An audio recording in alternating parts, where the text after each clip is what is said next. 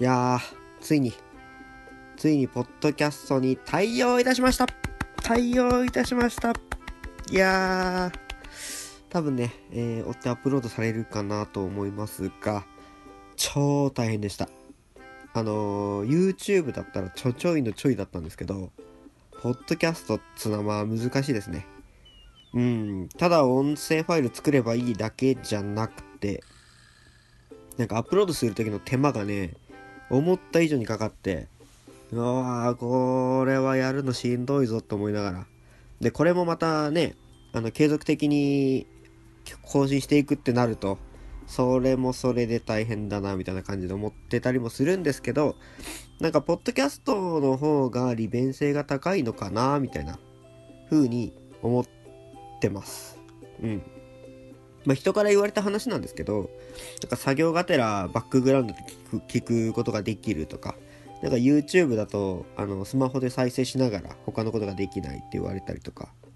で、あとはなんか更新されたら通知が来るのかな？多分。ポッドキャストで登録していると。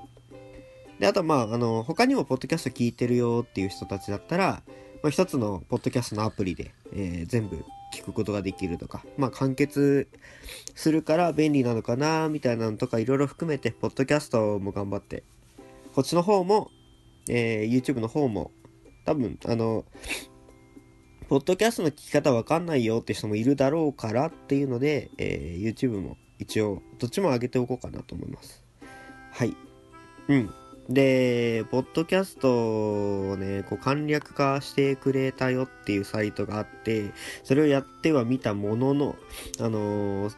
えっ、ー、とね、GitHub っていう、GitHub じゃないですよ。GitHub っていう、あのー、なんか、プログラマーのよく使うサービスがあって、で、それがよく分かってる人たちにとっては多分、あ、ちょちょいのちょいなんだろうなと思ったんですけど、僕は全くその、その界隈のことがよく分かんないんで、何がどうなってんのってとこから、なんかごちゃごちゃ悩んでたら、あの、すごい助けてくれた人がいて、僕のファンかなって思って いやいや、そういうことじゃないですよ。すげえ手伝ってくれたんで、なんかすごいありがたいなと思って。で、そうなんか、その、その人以外にも、あの、ポッドキャストにしてくれって言ってくれたりとか、あの、リアルで会った時に、なんか、ポッドキャストの方が便利っすよって言ってくれたりとか、なんかなんなら手伝いますよって言ってくれたりとか、結構、なんか、まあそんな数人ですよ。数人なんですけど、あの、確実にね、あの、時間を奪えてるなっていう 時間を奪うことに成功してるなっていう、こういうなんか征服感みたいな、うん、まあね、あったりしますよ。そう、今ってどんなエンターテインメント、娯楽もそうですけど、なんかね、映画だったりゲームだったり、もうほんといろんなもので時間の奪い合いじゃないですか。よく言われると思います、時間の奪い合いって言葉。ね。実際、この僕大体30分ぐらいのラジオっていう形でアップロードしているんですけど、これまるっと聞いたら、まあ、それが5人いただけで、えー、355、150分ですよ。150分の時間が世の中から失われるっていうね 失われる。そんな、そんなね、分単位のリソースを気にしてはいないですよ。その、多分地球さんの方もね、いや、そんぐらいいいよって、そんぐらい楽しんでくれたらそれでいいんだよって言ってくれるかもしんないですけど、まあね、あのー、まあ、要は奪い合いなので、他の、他の人のラジオ聞きたいってなったら、ね、そっち行かれちゃったら僕ら、僕らっていうか僕のラジオ聞いてくれる人いなくなってしまうわけですから。うん。なのでまあでもね、時間を奪った方が勝ちみたいなのってあんまりね、健全な環境じゃないような気もするんですけどね。うん。でも結局さ、あのコンテンツは増える一方だし、ね。で、コンテンツが増えるだけじゃなくて面白いコンテンツが増える一方だからさ。そらなかなか難しいですよって思ったりもするんですけど、まあ、えー、そんなこんなで今回のテーマの方を発表したいと思います。今回のテーマですね、えー、まあラジオラジオ言うてますので、あの、ちょっとね、自己紹介が不十分だと思います。えー、いろいろ聞いていったらそのうち僕のことがわかるようになるという話もしました。なので、えー、僕にとってのラジオの話をね、ちょっとしたいなと思って。多分そんなに長くはなんないと思います。ラジオの話、ラジオ原体験の話っていうのがまず一つ。で、もう一つはですね、えっと、スルメとイカの話ですね。また食べ物かなって話なんですけど。まあ、スルメを見てイカがわかるかみたいな話ってあるじゃないですか。かその辺の話ってもうちょっと深く掘り下げられたらいいなっていう話。で、えー、前回に引き続き最後の枠はですね、えー、趣味の枠みたいな感じで、あの、トレーディングカードゲームとデジタルカードゲームみたいなのが、この間ブログで上がってたんで、またそのブログに便乗してなんか喋ろうかなって思っております。ではでは、えー、ちょっとね、提供読みみたいな感じなんですけど、あの、提供じゃなくて影響読みをしたいと思います。はい。それでは、この番組は、やっていき FM の影響でお送りします。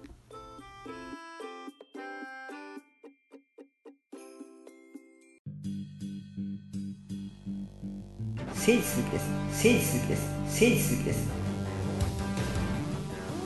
聖地鈴木の。何かしら。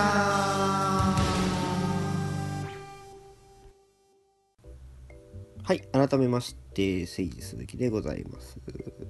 はい、えー、ラジオの話ラジオの話ってなった時にねあのー、僕の中でラジオって言ったら AM なんですよ。やっぱり。AM っぽいでしょ？こいついるなら AM だなっていう、なんかそういう感じするじゃないですか。音楽かけて、ヘイヘイみたいな FM じゃなくて、なんか深夜の、何ですかね、えー、何時かわかんないけど、深夜ラジオでやってて、なんか、まあ、15分ぐらいの枠とかかもしんないですよ。なんかこそっと喋って、なんか数人のファンがふふって笑ってみたいな。そんな深夜ラジオを目指しているわけなのかな？わけではないと否定もできないぐらいのまあ、そういう深夜ラジオ聞いてて、で、ただね、僕、出身が大分県っていうところでですね、えっ、ー、と、大分県ってラジオ局が OBS ラジオっていうのしかないんですよ。で、その OBS ラジオか、えー、NHK ね、えー、もしくは、あの本当に電波を合わせようと思ってたらなんか向こうのかの国の言葉が聞こえるみたいなそういう そういうのがラジオの体験なんですけどやっぱね、九州にいると、その、大陸半島の電波ってよく拾って、まあ、主に半島ですね。うん。で、なんかね、あの、ラジオがすごく聞きたかった時期があったんですよ。すごい憧れてて。で、あのー、なんでかっていうと、OBS ラジオっていうラジオ局は、その、時間帯によってね、その、東京のラジオ局の番組がこう、なんかスクランブルじゃねえけど、なんかあるんですよ。その、いろんな、この時間は TBS、この時間は文化放送、この時間は日本放送から枠を買ってるみたいな。で、それがちょっとね、悔しくて。なんかこの番組、一部の地域の皆様とはここでお別れですっていうところと大体一部の地域だったんですよ。そう、だからね、すごく悔しくて、頑張ってその、なんか、微調整してさ、あのー、ダイヤルを合わせて、もう本当にあれですよ、あのー、ダイヤルですよ、合わせて、なんかね、その東京のラジオ局の電波拾えねえかなと思って拾ったりとか、結構ね、日によって拾えたり拾えなかったりしてたんですけど、だからそこで、あ、電波ってすげえな、みたいな、思いましたよ。で、だから OBS ラジオで聞いてたのがね、結局オールオールナイトニッポンとか、えー これがどのぐらいの人たちが知ってるのかわかんないですけど、リップスパーティー 21JP ってやつとか、えっ、ー、と、なんすかね、まあ、その辺の、あの、0時、まあ、22時から、えー、26時ぐらいの間かな、聞いてたのって。うん。で、だから僕のイメージで言うと、ラジオっていうのはそれで、えー、土曜日は人生相談するラジオがあってみたいな。うん、っていうのが割と自分の中のラジオ像だったんですよね。でやっぱ電話のほら電話でなんか曲のリクエストをしたりとかさあの人生相談したりそのパーソナリティと喋ったりっていうのが結構あったから。そう。そうなんですよ。でね FM もまあ聞かなかったわけじゃないんですけどあの、それこそ、えー、ラジアンリミテッド。ね、あの今でもやまだひさしさん、ね、頑張ってますけど、あのラジアンリミテッドっていうのを聞いてる人はなんとなくイケてる組に入ってるみたいなノリがあって。だからなんかいやラジアンリミテッドを聞かずに過ごしてやるっていう逆にね。なんかよくわからない意地を張ってラジアンは全然聞かなかったんですけど。まあでもねたまにその兄の部屋から聞こえてくるんですよ。ラジアンリミテッドが。面白そうだなと思って。でも聞かねえと思って。なんか意地を張って聞きませんでしたね。その時はまあ例えばえっ、と野球中継みたいなのがあったりとか野球中継が終わり次第始まるっていう番組を聞いてたりとかまあ地方局ですよ。うん、でね最近になってラジオって聞かないなって思い始めてテレビもそんな見てないんですけど最近聞いてないからなんか聞こうかなって思ったんですけどよくわかんないんですよね芸人のラジオが結構やってるっていうのは知ってるんですけどでやっぱねあの僕はどちらかというとねあのアニメコンテンツが好きなのでえー、声優ラジオみたいなものをね、あのー、いくつか聞いたりはしました。ただなんか定着しないですね。うん。なんか視聴習慣がつかないというか。うん、まあ聞くときは聞くんですけど、ほんと聞くときは聞くっていうのが、なんかわざわざ、あの、だから目的地から家に帰るまでを、まあ、歩いて2時間ぐらいにしますよ。ね。2時間ぐらい歩き、で、その間、あの、ラジオ聞くみたいな。そう。危ないっちゃ危ないんですけどね。いろんな意味で。だけど、もうなんかわざわざ時間をラジオを聴く時間みたいなの作んないと家でラジオを聴くっていうのもそんなないしなんかもったいないなーって思ってるんですけどね。うん。でもでもねラジオももうほんと無限にコンテンツ出てきたから追いつくのも追いつけないしね。大変ですよね。でアニラジ声優系のラジオで聞いてるのは、まあ、最近あんま聞けてないんですけど、まあ、須崎西という番組がね、面白いなと思って聞いてます。だから女性声優2人の番組なんですけど、女性声優と思って聞くか、なんか、声の通る、声の通る若い子たちが、なんか、あけっぴろげに話してるっていう風に思って聞くかみたいな。うん。いや、なんかね、テンションがおかしいんです、あの人たちは。一度聞いてみるといいかなと思っております。まあ、ラジオといえばみたいなのは特にないんですけど、やっぱオールナイトニッポンみたいな、その帯でやってて、週替わりで変わって、で、スペシャルウィークみたいなので、なんかいろいろ交流したりしてみたいなのが結構楽しかったなっていう記憶ですね。はい。まあ、いろんなラジオ情報あると思いますが、えー、もしね、今これ聞いてたら面白いよみたいなのあったら教えていただけるとありがたいなと思っております。以上、えー、ラジオのお話でした。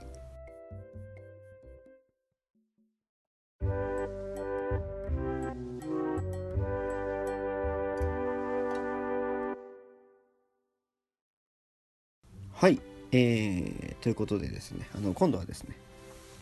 あのスルメとイカのお話ということで、準備させていただきました。ね。スルメを見ていかがわかるかっていうのはまあなんか聞いたことがあるようなないような話だと思いますけど分かりますか実際スルメを見て。ね。でこれが何のことかというと例えばですけどなんか映画あるじゃないですか。映画。映画を見てこれってどういう脚本なんだろうとかこれってどういうコンテで書かれたんだろうかとかっていうのって考えることあります？ありますか？誰に聞いてるんだろう？皆さんですよ。で逆に、えー、脚本とかコンテとかだけ渡されてこれって完成図ってどうなるんだろうって考えることありますか？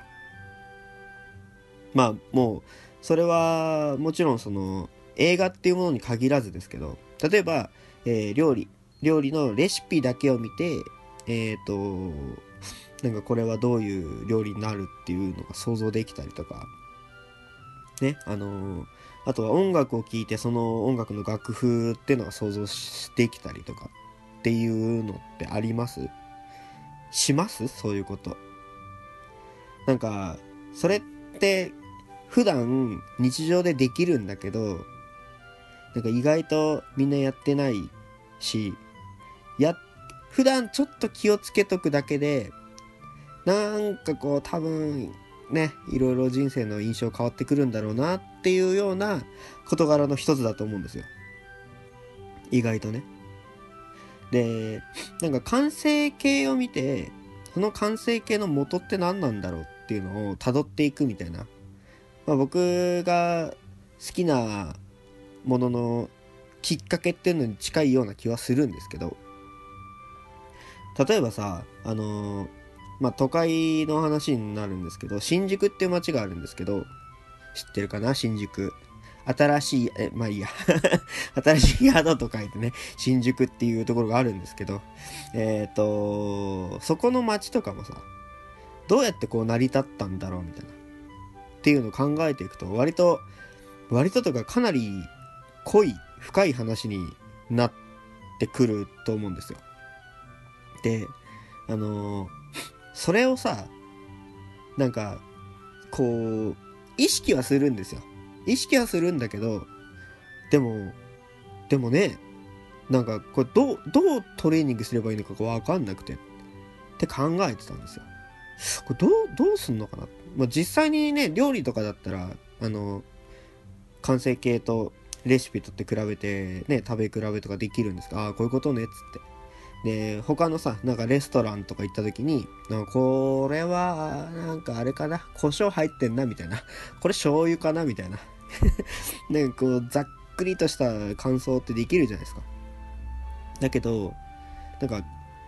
テレビ作品とかまあ映像作品とか音楽作品って難しくね？って思って。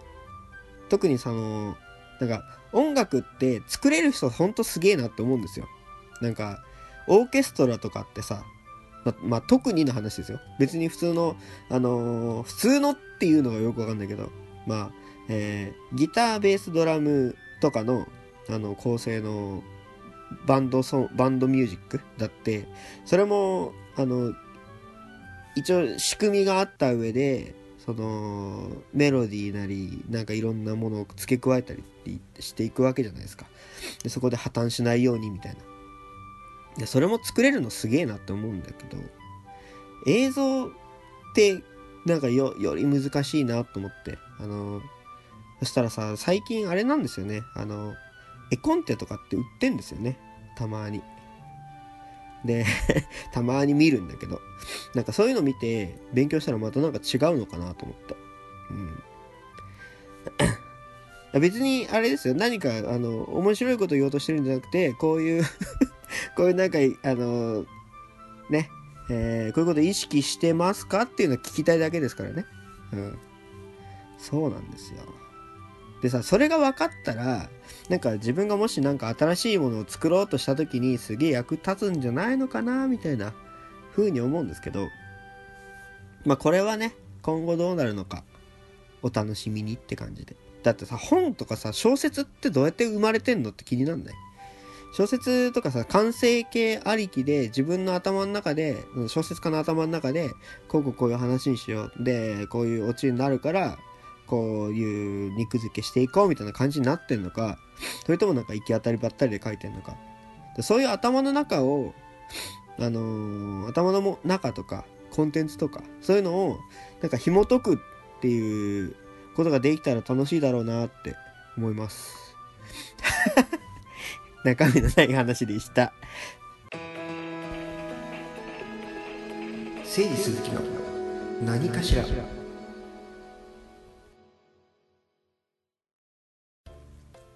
はいはい。ということで、えっ、とあれですね。ここから先はもう分かんない人全然分かんない話になると思いますが、えーカードゲームの話、ちょっとしようかなと思っておりますよと。で、そう、カードゲームね、あの、まあ、ブログで、えーデジタル TCG とリアル TCG の原体験の違いみたいな記事があったので、これはまあ、えー、はてブが結構伸びてて、で、えっ、と、まあ、読んでみたんですけど、やっぱりその、今の流行ってるカードゲームってあるじゃないですか。ハースストーン、シャドーバース、えー、遊戯王デュエルリンクス。で、最近なんかタカラトミーがウォー・オブ・ブレインズっていうのを出したりとか、結構デジタルカードゲームっていうのが増えてきてて。で、なんかデジタルカードゲームって元を正せば、まあ、リアルのカードゲームからの派生にはなるんですけど、で、えっ、と、まあ、デジタルカードゲームで遊戯王っていうのがあるのを見てわかる通りね、ほんと、リアルのカードゲームを移植したものが、えー、実際出てきてます。で、あのー、まあ、マジック・ザ・ギャザリングっていうのがトレーディングカードゲームの元祖ではあるんですけど、で、そのマジック・ザ・ギャザリングも、えー、デジタルカードゲームとして、マジック・デュエルズとして出てはいるんです。で、えっと、僕が一番最初にそのカードゲーム触ったのがですね、えー、とさっきちょっと発売年度調べたら1997年ですね、えー、1997年にテンペストというエキスパンションのものを買いましてでもともと兄が始めてたんですけど兄が始めてたそのマジック・ザ・ギャザリングをちょっとやろうと思って何買ったらいいのって聞いたら第5版っていう赤い箱のやつを買えばいいって言われたんですけどそれが売ってなかったのでまあでも同じやつでしょと思ってテンペストっていうの買って。でその時に出たレアとかは全く覚えてないんですけど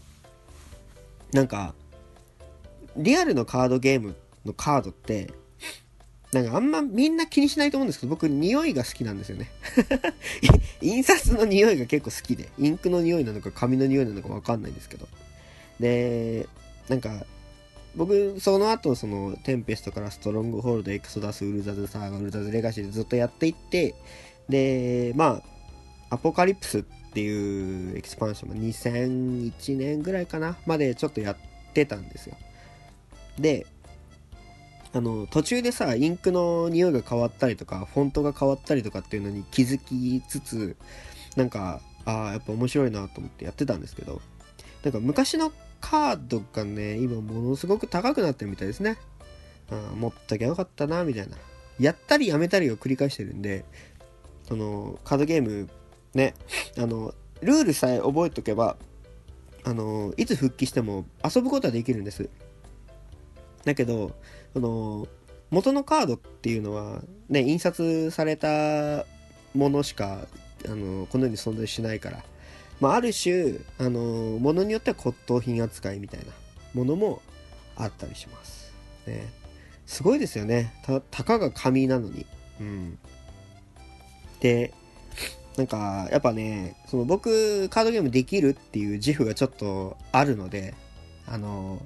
それはねあの一番一番難しいって言われてるかわかんないけどもまあとっつきづらいカードゲームを一番最初にやってるので。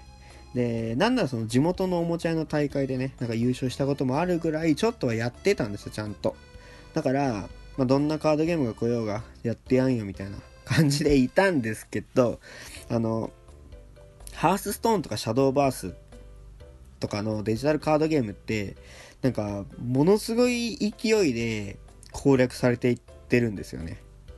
なんか、すごいじゃないですか。ウィキとか、なんかゲーム攻略サイトみたいなのが結構あったりしてて。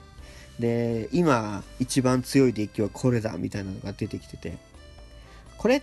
て、要はさ、あの、なんかソシャゲっていうかアプリゲームとほぼ一緒なんじゃないかなっていう気がしてて。で、アプリゲームとあのカードゲームデジタルカードゲームの一番の違いって使う枚数だと思うんですよ。なんか例えば有名なあれパズドラかな？パズドラだと5体かな？でモンストだとえー、っとねマルチだと1体でしょ？であとなんだ白猫だったらまあ最大で4体とかなんかいろいろあるじゃないですか。結構少ないんですよ。あの強いカードで持ってなきゃいけないっていうものが少ない。ただそれを持ってないと、えー、結構厳しいみたいな。っ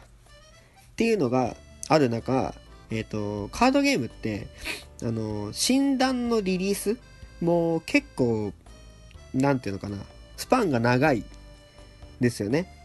あの他のアプリゲームって結構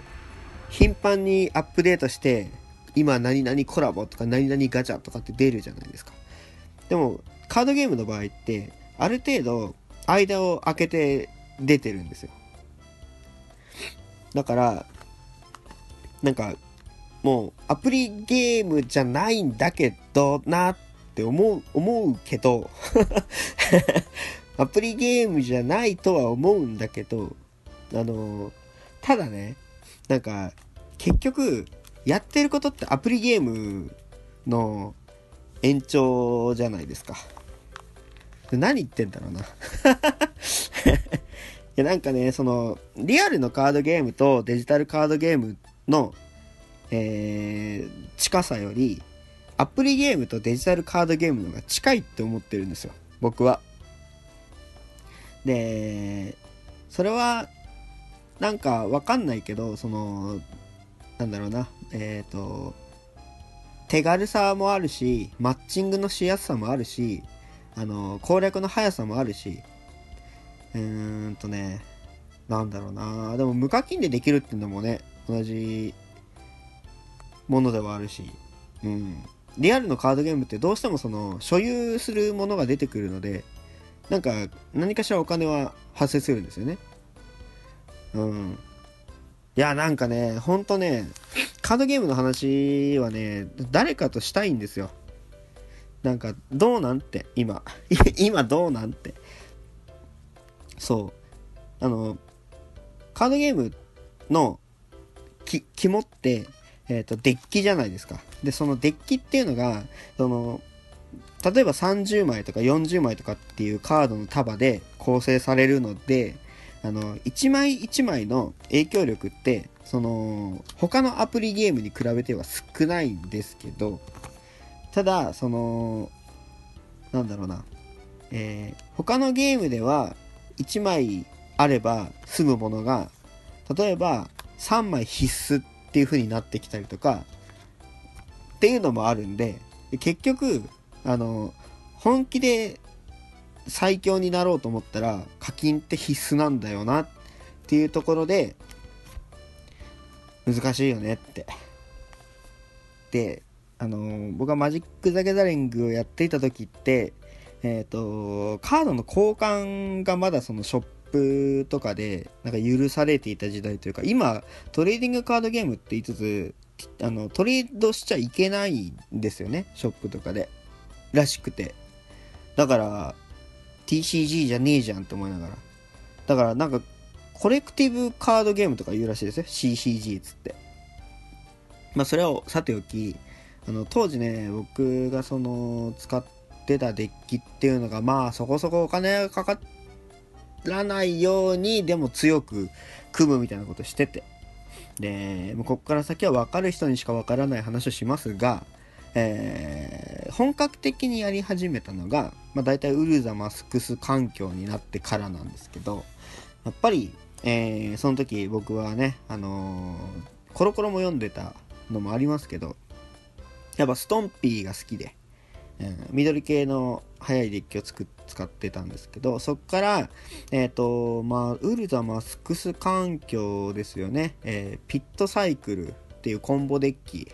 を 好んで使っていたりだとか。だか結構好きなデッキタイプってバラバラなんですよね。速攻系のまあ今でいうアグロ。昔でいう、えーと、とウィニーとかビートダウンみたいな。デッキも好きだしコンボデッキも好きだしかといってコントロールが嫌いなわけでもないっていう。なんかどのデッキタイプでも使いたがるんで。その時に流行ってるやつは。だからもう本当にデッキタイプだけで言うと、えー、ファイヤーズとかね、えー、パララックス補充とかね、えー、まあちょっと派生したアンクタイドとかも使いましたけどあとは、えっ、と、レベル、リベリオンですね。とか、まあ、カウンターレベルとか、あとは、えー、あれだ、えっ、ー、と、ボイドとか、えー、ターボマッショーとかね、いろんなデッキを散々使ってきたんですけど、あのー、一番好きなデッキは、えー、5CG ですね。5カラーモノグリーンっていう。デッキが一番好きで、えっ、ー、と、なんかおもちゃの大会でこういい成績を収めたのもやっぱりその5から5色のデッキで。